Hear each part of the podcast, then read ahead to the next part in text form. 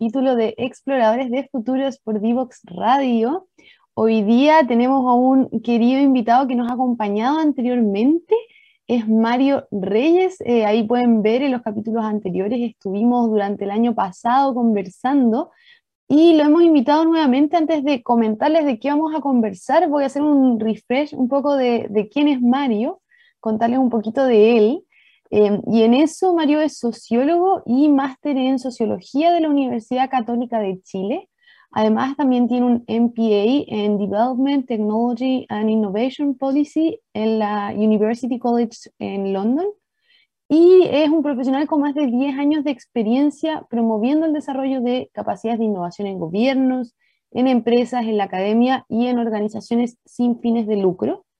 Tiene una experiencia de trabajo con clientes en más de 13 países en Latinoamérica y el Caribe, eh, principalmente en consultoría de gestión de innovación, investigación y entrenamiento.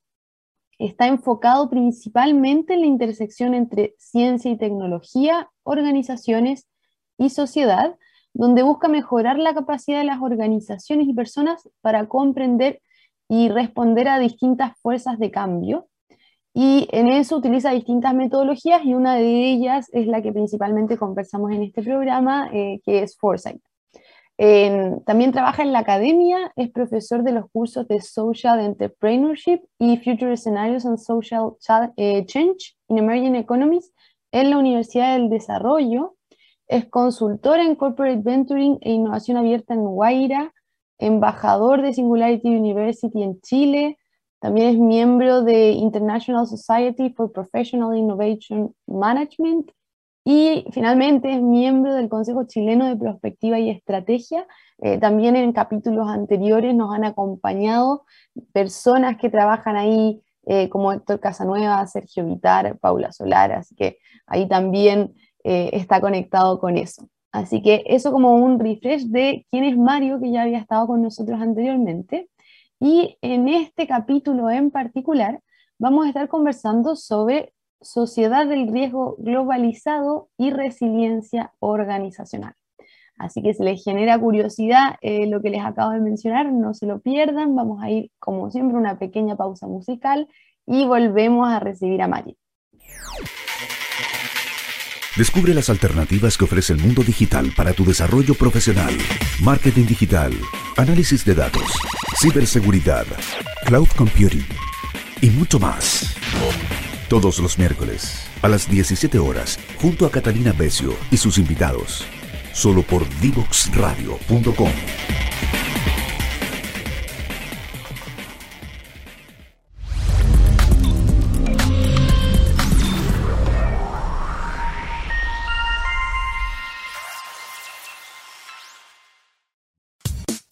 Divoxradio.com.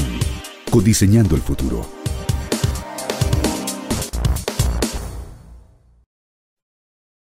Ya estamos de vuelta en el programa y nos está acompañando Mario. Bienvenido nuevamente. Muchas gracias, Barbara. Mucho gusto estar acá nuevamente. Genial, sí, un gusto tenerte con, con nosotros de nuevo. Eh, siempre partimos con una pregunta, pero como ya te la hice, esto de qué es el futuro para ti, eh, creo que la podemos saltar por esta vez. Ahí, si las personas lo quieren saber, pueden buscar a Mario en los capítulos anteriores. Em, de repente sí me gustaría recordar un poco cómo fue que llegaste a la disciplina que estudia, que estudia el futuro, para ahí de, de repente meternos un poquito más en esto de la sociedad del riesgo globalizado y resiliencia organizacional. Bueno, yo la verdad es que siempre tuve cierto acercamiento a los procesos históricos, los procesos sociales, por mi formación como sociólogo.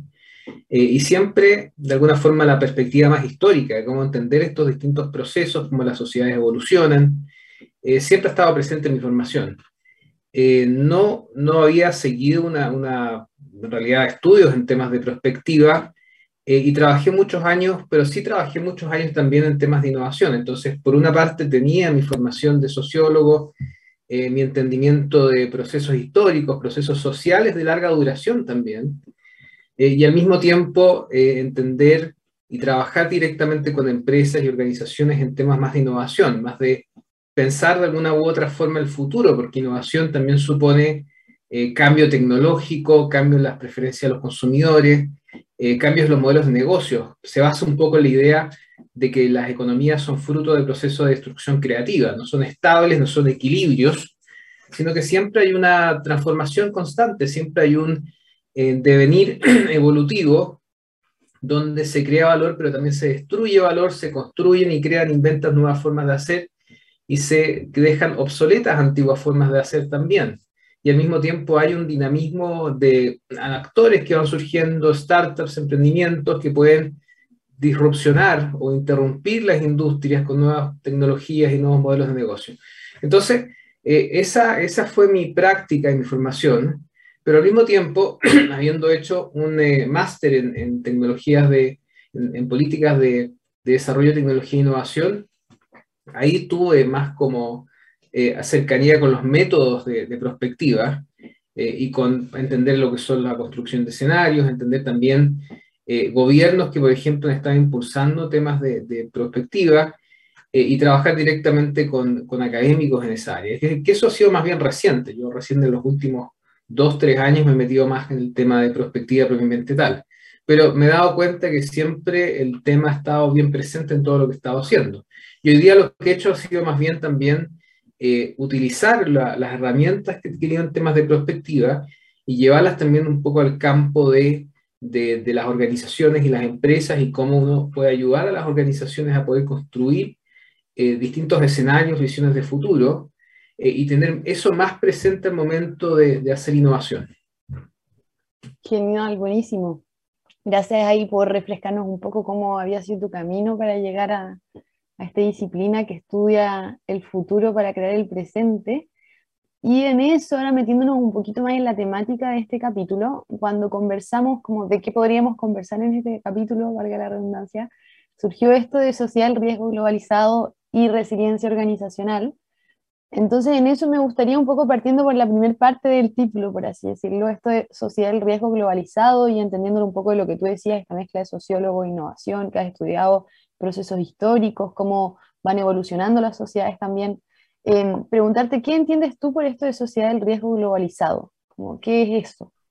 Sí, eso, bueno, es un concepto que acuñó un sociólogo alemán, Ulrich Beck, en 1986. Él desarrolló esta idea hace ya casi 35, 36 años atrás, eh, en el contexto del desastre de Chernobyl. Chernobyl, esta planta nuclear que está en Ucrania, que en ese momento era la Unión Soviética, y que, bueno, hoy hay muchos documentales y programas que, se han, que han salido sobre el desastre de Chernobyl, pero lo interesante es que fue una catástrofe eh, natural, pero también humana, porque en el fondo fue producto de cierta apropiación, de ciertos desarrollo y apropiación de ciertas tecnologías que generan ciertos riesgos inéditos. Entonces, la tecnología nuclear es bien interesante en ese sentido, porque es una tecnología que si bien se basa en fuerzas físicas de la naturaleza, la apropiación de esta tecnología por el ser humano lo que hace es generar riesgos que son completamente inéditos, que tienen consecuencias tanto sobre la sociedad como sobre el medio natural. Entonces, el desastre de Chernobyl fue un desastre eh, totalmente inédito y, una, y, un riesgo totalmente inédito. Eh, y, a partir de, de ese desastre, lo que, la constatación de Ulrich Beck, el análisis que él hace es que eh, hemos básicamente avanzado hacia una era donde los riesgos son producidos por la actividad humana, a diferencia de los riesgos tradicionales que nosotros hemos enfrentado, que son riesgos naturales, los riesgos de, no sé, un terremoto o una o, una inundación o, una sequía, por ejemplo, que son riesgos más bien naturales. Actualmente los riesgos son eminentemente producidos por las fuerzas humanas, pero siempre con un impacto con el medio natural. Entonces yo creo que lo que mejor hoy día refleja eso es tanto la pandemia del COVID como también el cambio climático. Ambos son ejemplos muy interesantes de riesgos que son fruto de la actividad humana y de la complejidad creciente de nuestra sociedad y del impacto que nosotros estamos teniendo dentro del medio natural. Siendo al mismo tiempo conscientes de que si bien nosotros eh, somos una fuerza transformadora del medio natural, y por eso hoy día los geólogos están hablando del antropoceno, porque ya eh, probablemente, bueno, está, está en el debate público, pero hoy día eh, es interesante cómo desde una rama científica como la geología, se ha llegado a, la constatación de que eh, hoy día los seres humanos somos una fuerza modeladora de la naturaleza. Y eso significa que eh, nosotros transformamos nuestro entorno, pero al mismo tiempo, con eso también estamos generando condiciones que hacen difícil nuestra supervivencia como especie en el largo plazo. Estamos creando riesgos inéditos. Y eso es eh, lo que descubrió Beck el año 86 y que hoy día es más evidente que nunca, mucho más de lo que era 35 años atrás cuando todavía no se hablaba de cambio climático, que es que nosotros somos una fuerza modeladora de la naturaleza, pero que al mismo tiempo produce riesgos que limitan o condicionan nuestra existencia eh, y, la, y, la, sostenibilidad de nuestra vida en el planeta y de la vida en el planeta en general. Entonces, eso, eso es la, la situación en la cual estamos hoy día. Y eso, esos riesgos son producidos por, también por el progreso científico-tecnológico, eh, pero al mismo tiempo, es cierto, el progreso científico-tecnológico ha generado eh, condiciones materiales que son eh, eminentemente superiores a las que nosotros teníamos hace 100, 50, 100 o 200 años atrás. Es, indudable que hoy día vivimos en la mejor época posible para cualquier ser humano. Hoy día nosotros tenemos posibilidades, libertades, eh, oportunidades que hubieran sido impensables para las generaciones anteriores. No sé si tú probablemente, eh, al igual que todos nosotros, sabemos cómo vivieron nuestros padres, nuestros abuelos, nuestros bisabuelos, y sabemos que distinta es la vida nuestra respecto a la vida de ellos. Entonces, una, una de las cosas que yo hago en mi tiempo libre es hacer investigación genealógica. Ese es uno de mis pasatiempos. Que no tiene nada que ver con perspectiva, porque justamente hace lo contrario, que es ir al pasado eh, en vez de ir al futuro. Entonces, en la perspectiva es mirar hacia el futuro, imaginar qué tan diferente puede ser el futuro. Pero una cosa que a mí me gusta hacer es hacer también lo contrario, que es mirar el pasado, investigar el pasado, tratar de entender quiénes fueron, por ejemplo, mis antepasados, dónde vivían, qué hacían, en qué condiciones materiales vivían ellos también. Eh, y uno se da cuenta de cosas muy interesantes, por ejemplo, que la gente vivía mucho menos, que la gente moría de enfermedades que hoy día están básicamente superadas, eh, que la mortalidad infantil era altísima también, eh, cosas que uno va por sentado hoy día que en esa época no eran posibles. Por ejemplo, hoy día nosotros podemos viajar a otros países el vuelo, los vuelos internacionales se han vuelto una, forma, una cosa cotidiana. Millones de personas hoy día vuelan a distintos países, a distintos destinos, hacen turismo, eh, tienen esa oportunidad que hace, digamos que hace 60, 70 años atrás era muy limitado porque los vuelos comerciales recién se empiezan a masificar, digamos que los años 50, 60, 70, recién hace 20 años atrás, 20, 30 años atrás, aparecen las aerolíneas low cost pero antes de eso, esa posibilidad era inexistente. Por lo tanto, hoy día nosotros tenemos un montón de opciones que quizás dos o tres generaciones atrás hubieran sido imposibles. Yo estoy seguro, por ejemplo, que mis bisabuelos nunca salieron del país, nunca viajaron a ningún lado. Y bueno, no, tengo la constatación, pero era, era, muy difícil que lo pudieran hacer, porque no habían vuelos comerciales. Eh, lo más podías tomar un barco, pero tampoco la gente tenía los ingresos ni la oportunidad para, para hacerlo, a menos que fuese diplomático o alguna carrera muy particular. Era, era muy difícil que alguien pudiese viajar y salir de las fronteras del país. Eh, nosotros hoy día tenemos esa posibilidad, como tenemos muchas otras posibilidades que antes eran impensadas también, y tenemos, eh, y, eso, y eso es interesante cuando tú miras al pasado, pero también entendiendo la época en que vivimos, y entendiendo también que lo que se viene por delante supone riesgos de los cuales tenemos que hacernos cargo, que el mismo, el mismo proceso de desarrollo científico y tecnológico va produciendo. Entonces, claro, volviendo al tema del cambio climático, la pandemia, son ejemplos muy claros de lo que es esta sociedad de riesgo, de cómo el desarrollo científico-tecnológico, la actividad humana sobre el planeta, va produciendo riesgos que pueden finalmente eh, a lo mejor pueden ser una amenaza para nuestra supervivencia como especie. Mira, buenísimo como esa reflexión. Me recordaste dos cosas, como la primera esto a propósito de explorar también el pasado, que también es fundamental. De hecho, hay, hay ciertas herramientas, y recuerdo una del Institute for the Future, esto de como de ir al pasado para ir al futuro. Y, y en eso que hablamos antes de Jorge Camacho, por ejemplo, en los proyectos siempre menciona como si vamos a ir 50 años al futuro, tenemos que ir por lo menos 100 años al pasado para justamente comprender y ahí entra como todo esto de la macrohistoria que tú nos has ido mencionando también, que es muy importante también para ir entendiendo los patrones de cambio, cómo evoluciona la sociedad y ciertos ciclos que se van produciendo. Así que está muy importante eso que mencionas. Y en esto de los riesgos, bueno, hay distintos riesgos asociados, como mencionabas, ahí mencionabas esto de la pandemia, cambio climático, a propósito del desastre de Chernobyl, cómo partió este concepto.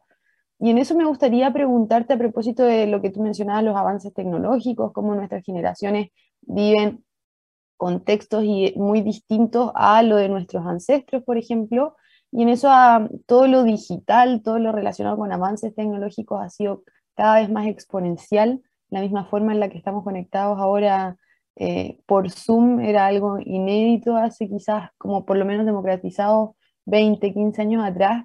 Entonces, en eso preguntarte, desde tu perspectiva y lo que tú has observado, ¿cuáles son los riesgos asociados a la economía digital que tú observas? Bueno, hay riesgos y siempre hay oportunidades también. Yo creo que allí eh, voy, a, voy a ir quizás a un punto que es como que está conectado con esto, que es por qué nosotros, si bien experimentamos los cambios, eh, tenemos una capacidad limitada muchas veces, o nos falta práctica para poder anticipar qué tan distinto va a ser el mundo si estos cambios se generalizan. Si estos cambios que hoy día pueden ser incipientes se vuelven masivos. Y ahí el tema de, por ejemplo, eh, los efectos de la pandemia. Y me quiero referir, por ejemplo, a eh, lo que ha significado la pandemia en cuanto a transitar aceleradamente hacia un mundo digital. Mm.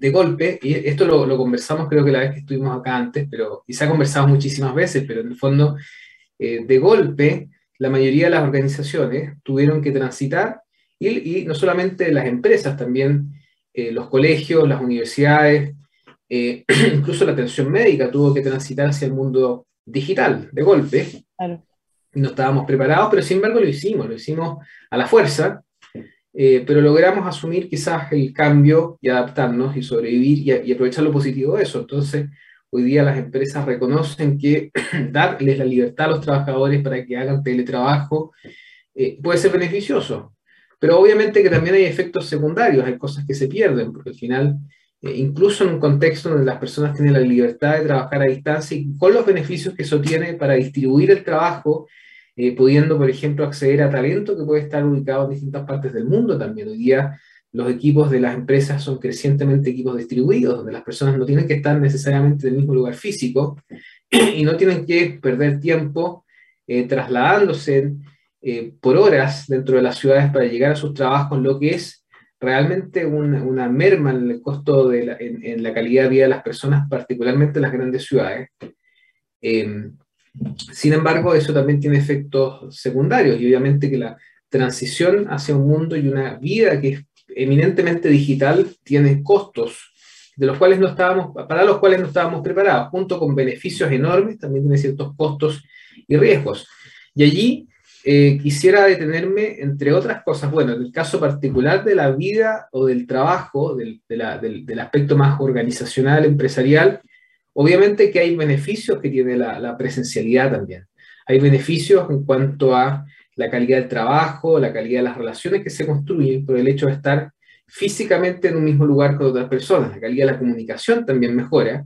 Y eso, bueno, obviamente que, que se pierde parte de eso eh, cuando se trabaja a distancia. Por eso quizás muchas empresas han buscado un, estado más bien híbrido, donde uno pueda también optar tanto los beneficios de la presencialidad como del trabajo a distancia.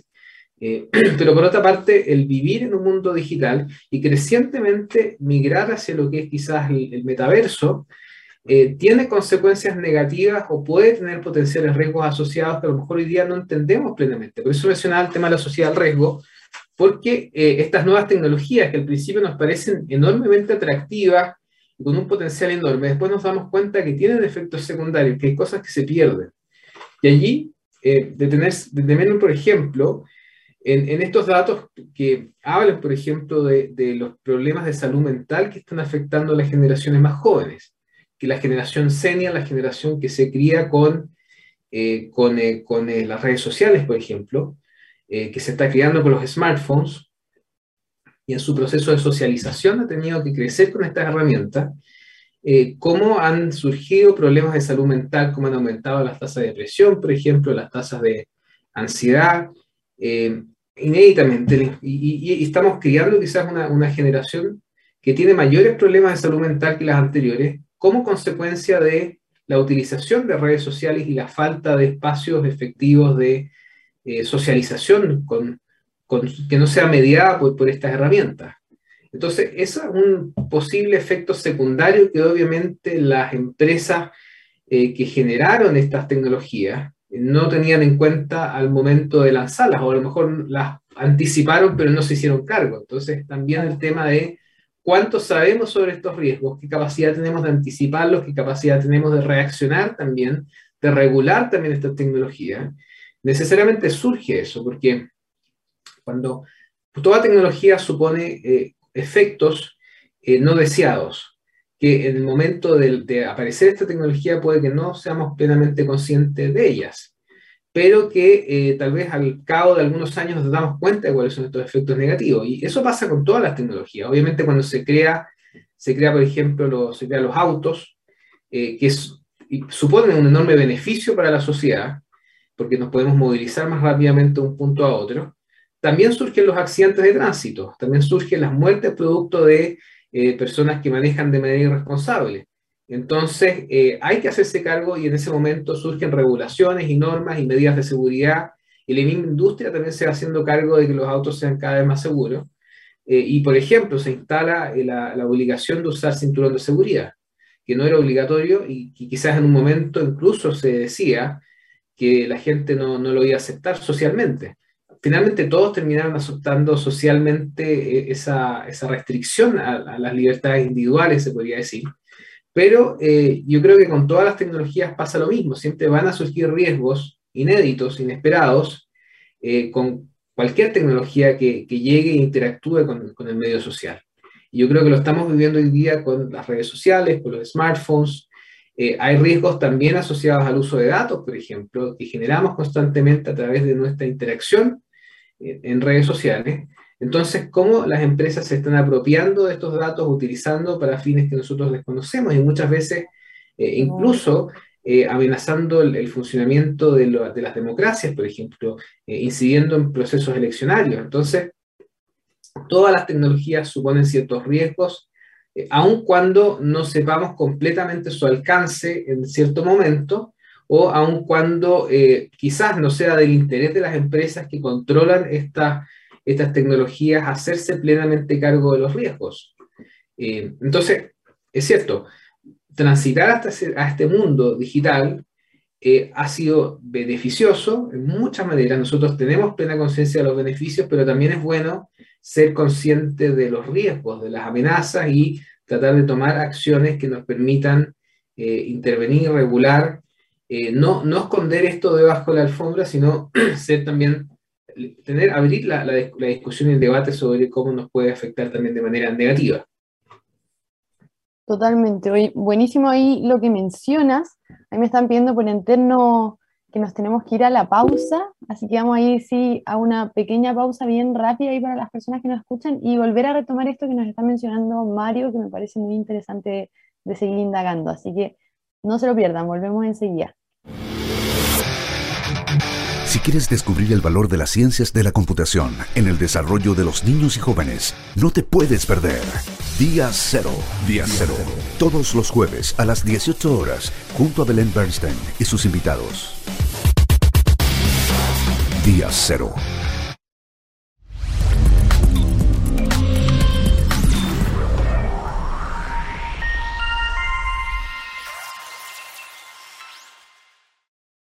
La lengua más hablada de Chile es el español. Sin embargo, si queremos un país más desarrollado, con un futuro más luminoso, con más oportunidades para todos, necesitamos hablar otro idioma. El lenguaje digital. Y nuestros niños y niñas deben empezar a aprenderlo ya. Por eso en IDEO Digital estamos trabajando para instalar las ciencias de la computación en las escuelas de Chile Infórmate más en ideodigital.cl y suma a tu escuela ahora.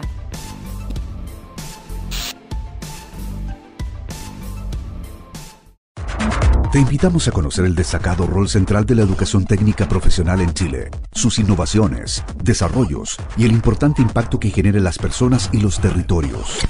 Cada jueves, 17 horas, junto a Elizabeth Zapata, solo en divoxradio.com.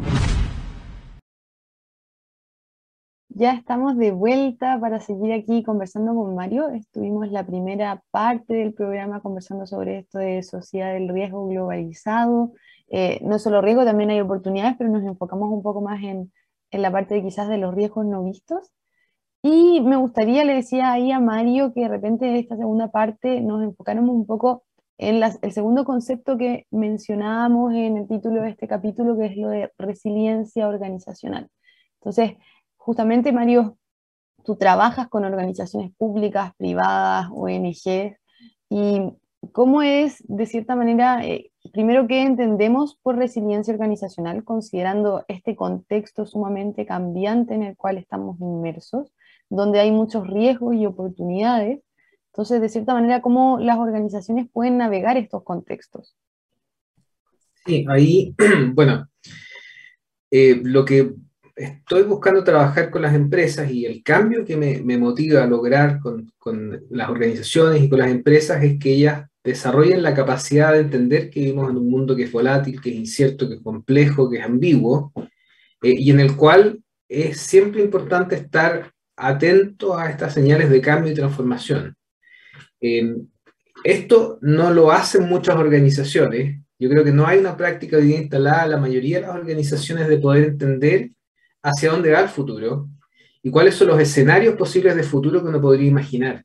Entonces, eh, utilizando distintas herramientas, utilizando eh, distintos enfoques asociados a perspectiva y trabajando con organizaciones en sectores muy distintos, ya que de manera reciente he trabajado con empresas del sector de salud, empresas del sector de alimentos, empresas del sector del retail también, o, también de la banca, de muchos sectores distintos. Eh, lo, que hemos, lo que estado tratando de hacer es eh, ayudar a que las organizaciones puedan imaginarse distintos futuros, no, no un futuro, porque muchas veces ellos asumen por default que las cosas van a seguir siendo de la misma manera. Yo creo que lo que, si bien, si bien no, no lo piensan detenidamente, eh, las organizaciones muchas veces actúan sobre la premisa de que el mundo va a seguir siendo el mismo o de que la trayectoria que ha seguido los últimos años se va a mantener al mismo ritmo. Entonces, por ejemplo, eh, trabajé con una empresa en el sector eh, automotor y una de las premisas que pueden tener estas empresas es que, por ejemplo, la, la, demanda por automóviles va a seguir creciendo. ¿Por qué ha seguido creciendo los últimos años? No sé, yo por lo menos viviendo en una gran ciudad eh, como Santiago y es una experiencia similar para quienes viven en todas las grandes ciudades de América Latina en general. Hemos tenido un crecimiento enorme en, en, el parque automotriz. Entonces hoy día hay más autos que nunca. Y la ciudad está completamente dominada por el auto. Sin embargo, eh, tal vez por los mismos desarrollos que han existido de manera reciente en, en, movilidad autónoma, uno podría imaginarse que tal vez en 10 años la realidad va a ser muy distinta. Y hay países que ya han estado transitando en esa dirección, que quizás un movimiento que está llegando un poco más tarde en América Latina todavía, porque el contexto ha sido todavía de una clase media en crecimiento que ha buscado eh, acceder al, automóvil como un bien que antes era, era, era suntuario, era exclusivo de unos pocos, y que se ha vuelto masivo. Entonces sigue siendo un bien aspiracional para muchos eh, y una necesidad también en muchas ciudades donde el transporte público no es de buena calidad.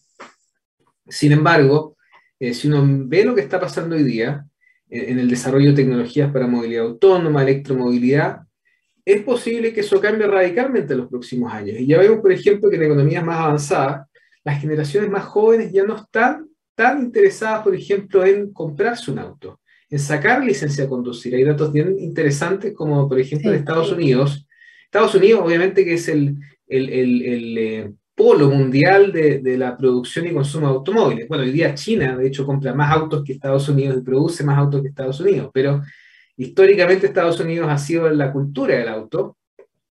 Sin embargo, hoy día las generaciones más jóvenes eh, no están sacando licencias de conducir al mismo ritmo que las generaciones anteriores. No se están comprando autos al mismo ritmo que las generaciones anteriores. Entonces hay claramente una tendencia de que quizás el momento peak de la cultura del auto eh, ya, ya llegó y ya no va a seguir creciendo. Y lo que va a pasar es que los próximos años con el desarrollo de los vehículos autónomos y pensando que los vehículos autónomos quizás estén ya disponibles el 2025, el 2030, es posible que en no más de 10 años eh, la realidad ya vaya a ser completamente distinta, que la gente ya no necesite aprender a manejar, por ejemplo. ¿Cómo va a ser el mundo de las ciudades cuando la gente no tenga que manejar sus propios autos, por ejemplo? O, eh, y sino que estos se manejan solos. Entonces, eh, va a ser necesario comprarse un auto, o más bien va a ocurrir lo contrario, ya siendo también conscientes de las emisiones de CO2, que no solamente van a ser por los combustibles fósiles, sino también por el mismo proceso de manufactura de los autos, tal vez lleguemos a un punto donde eh, se requiera la mitad de los autos que existen hoy día para satisfacer las necesidades de transporte de la gente. Y con eso nuestra calidad de vida no va a disminuir, sino que incluso va a mejorar, porque vamos a poder hacernos cargo de un montón de riesgos eh, como por ejemplo todos los riesgos asociados a seguridad, eh, a accidentes de tránsito, polución, contaminación ambiental, etc. Entonces, pasa que las organizaciones muchas veces no desarrollan esta capacidad de anticipar y visionar futuros que pueden poner en jaque sus premisas, sus supuestos eh, arraigados. Y el riesgo de que eso ocurra es que pase lo que le pasó a empresas como Kodak, eh, que este es un caso que ya se ha repetido muchísimo, todo el mundo ya ha hablado del efecto Kodak y, o Blockbuster también, que fueron ambas empresas que entendían teniendo todos los recursos, siendo líderes mundiales, teniendo capacidades de investigación y desarrollo, los mejores ingenieros, no fueron capaces de reaccionar ante tecnologías, no solamente ante nuevas tecnologías, sino también ante cambios en la demanda y en el comportamiento de los consumidores. Y eso es lo que trato de lograr con las organizaciones, que la organización sea capaz de visionar estos futuros. Em, hay un libro reciente de la futuróloga, eh, de la experta del, del, em, Institute for the Future, Jane McGonigal, que acaba de salir. Está bueno, lo he eh, visto, pero no lo he leído aún. Imagine, sí, muy, eh, creo que se llama Imagine, no me acuerdo exactamente, pero lo, interesante que plantea es que la capacidad de visionar futuros de la manera más nítida posible tiene muchos beneficios. Tiene beneficios en términos de motivación, por ejemplo, en términos de volcarnos hacia la acción. En la medida que nosotros podamos imaginar de forma súper vívida estos futuros posibles que pueden ser optimistas como pueden ser pesimistas, pueden ser futuros de crecimiento, de transformación, como pueden ser futuros de colapso, de estancamiento, de, de declive, eh, visualizar estos futuros, imaginárselos de forma muy nítida, tratar de experimentar lo que es vivir en esas realidades futuras alternativas, nos permite tomar acción en el presente, nos permite tener mucho más proactividad y ser más, estar más en control de nuestro destino, tener mayor capacidad de agencia. Entonces, ahí hay un beneficio importante de imaginar el futuro, nos permite tener mayor control, mayor sentido de control sobre eh, la realidad que estamos construyendo tomando acciones ya desde el presente. Y por otra parte, nos permite ser más creativos porque nos permite liberarnos un poco de las ataduras, de nuestras premisas, de nuestros supuestos que hoy día tenemos en el presente. Entonces, eh, eso, eso hace falta y eso es lo que creo que es necesario que hagamos en, en las distintas organizaciones que nos va a permitir ser más resilientes para poder enfrentar cambios que hoy día no somos capaces de anticipar. Porque este ejercicio de imaginar escenarios eh, obviamente que parte por, eh, por, la capacidad nuestra de imaginar posibilidades, pero obviamente la realidad es muy compleja, entonces van a ocurrir cosas que nosotros hoy día no somos capaces de anticipar, van a haber un montón de sorpresas, y hay que ser capaz de aceptar de que ese futuro es finalmente eh, indeterminado, que nosotros podemos tomar acciones, pero van a ocurrir cosas que van a ser no anticipadas, y por cierto, yo creo que esto quedó más claro que nunca hoy día con la pandemia, de que finalmente hay industrias que nunca lograron anticipar de que de un día para otro iban a tener que cerrar completamente y que se iban a ir a pérdida o quiebra, como fue el caso de la industria hotelera, el turismo, eventos públicos, por ejemplo, no sé, recitales, conciertos, eh, todo ese tipo de, empresas que tuvieron que sufrir de forma súper inesperada.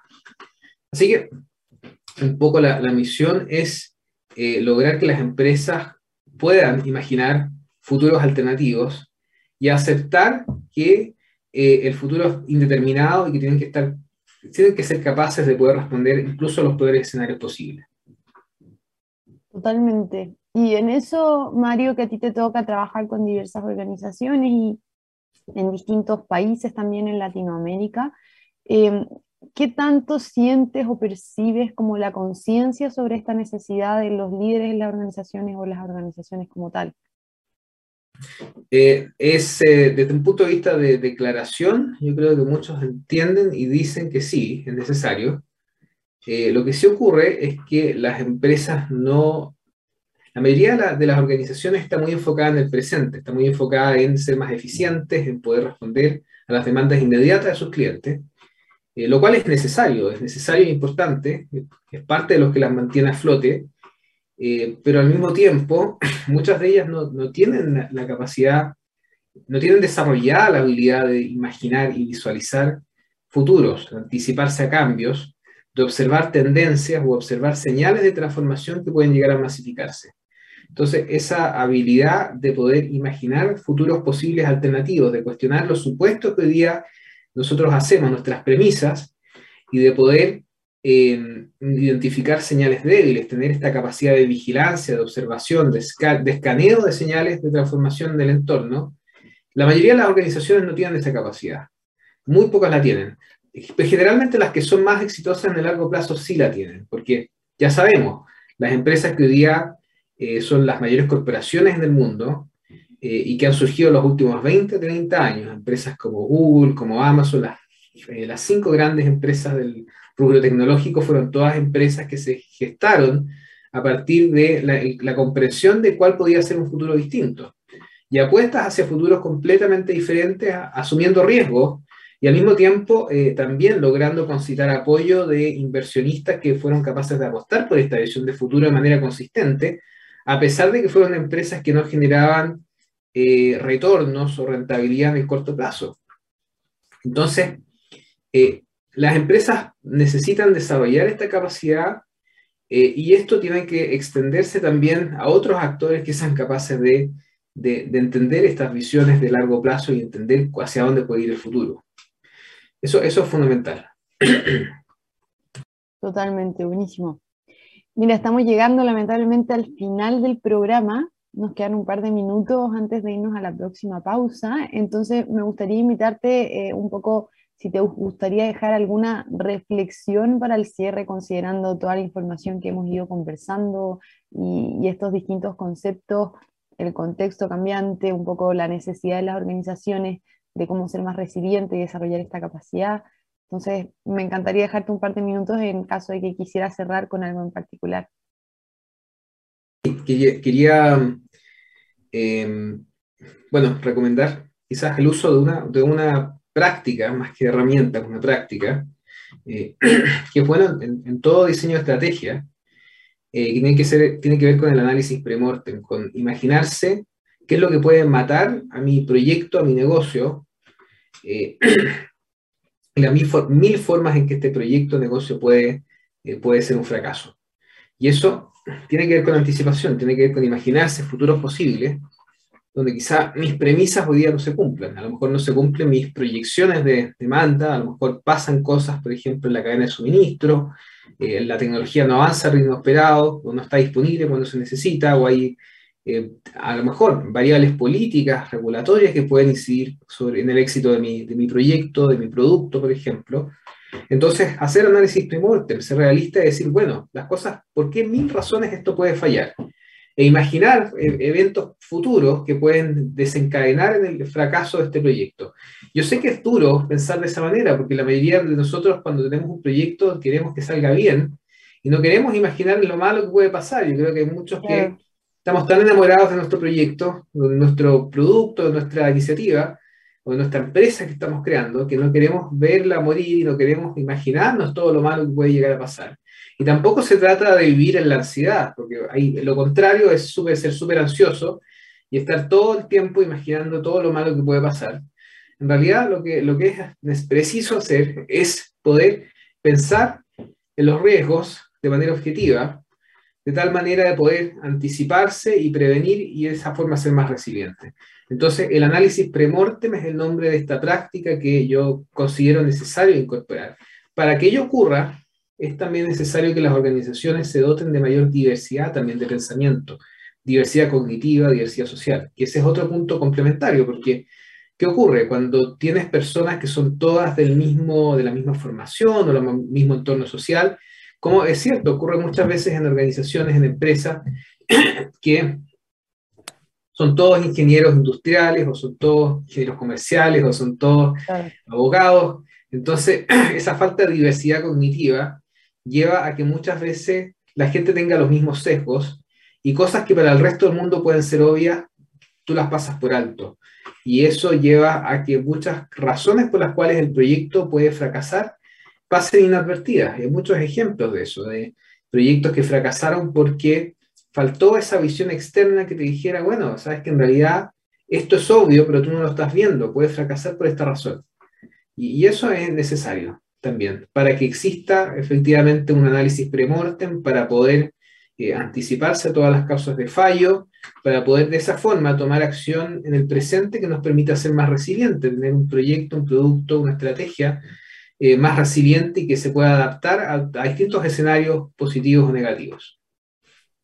Genial, buenísimo. Muchas gracias ahí por esa última práctica y reflexión, análisis premortem ahí para las personas que nos escuchan, que lo consideren en el análisis de sus proyectos, como decías tus servicios, productos, así que genial. Y nuevamente muchas gracias por acompañarnos, como siempre un gusto tenerte acá con nosotros y buenísima conversación, así que muchas gracias por eso. Muchas gracias a ti, Bárbara, un gusto también de estar acá en el programa. Genial. Vamos a ir a la tercera y última pausa musical y volvemos para el cierre. Descubre las alternativas que ofrece el mundo digital para tu desarrollo profesional.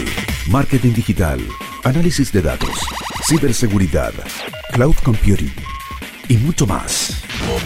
Todos los miércoles a las 17 horas, junto a Catalina Becio y sus invitados, solo por divoxradio.com.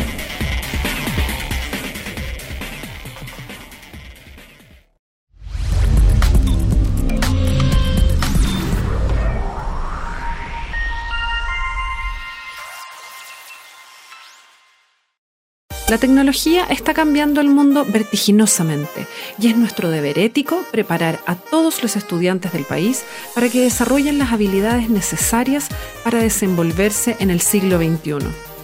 En este contexto nace IDEO Digital, proyecto país originado gracias a una alianza estratégica entre Fundación CODEA y el programa Chile de Fundación BHP, que busca crear las condiciones necesarias para implementar las ciencias de la computación en el sistema escolar público chileno para que miles de niños, niñas y adolescentes se conviertan en protagonistas de la sociedad digital. Para lograrlo, el proyecto contempla tres objetivos específicos sensibilizar a la comunidad educativa sobre la necesidad y viabilidad de incluir esta disciplina en el currículum escolar. Implementar las ciencias de la computación en el aula a través del desarrollo de cursos curricularizados desde primero básico a cuarto medio, inicialmente basados en code, además de capacitación y acompañamiento a los docentes. Instalar la importancia de las habilidades digitales en las políticas públicas. En un periodo de cinco años, IDEO Digital busca impactar a mil escuelas, capacitar a 850 profesores y cambiar el currículum escolar actual para incluir las ciencias de la computación. Súmate a esta iniciativa en ideodigital.cl. IDEO Digital, Ciencias de la Computación en el aula. La lengua más hablada de Chile es el español. Sin embargo, si queremos un país más desarrollado, con un futuro más luminoso, con más oportunidades para todos, necesitamos hablar otro idioma. El lenguaje digital. Y nuestros niños y niñas deben empezar a aprenderlo ya. Por eso en IDEO Digital estamos trabajando para instalar las ciencias de la computación en las escuelas de Chile Infórmate más en ideodigital.cl y suma a tu escuela ahora.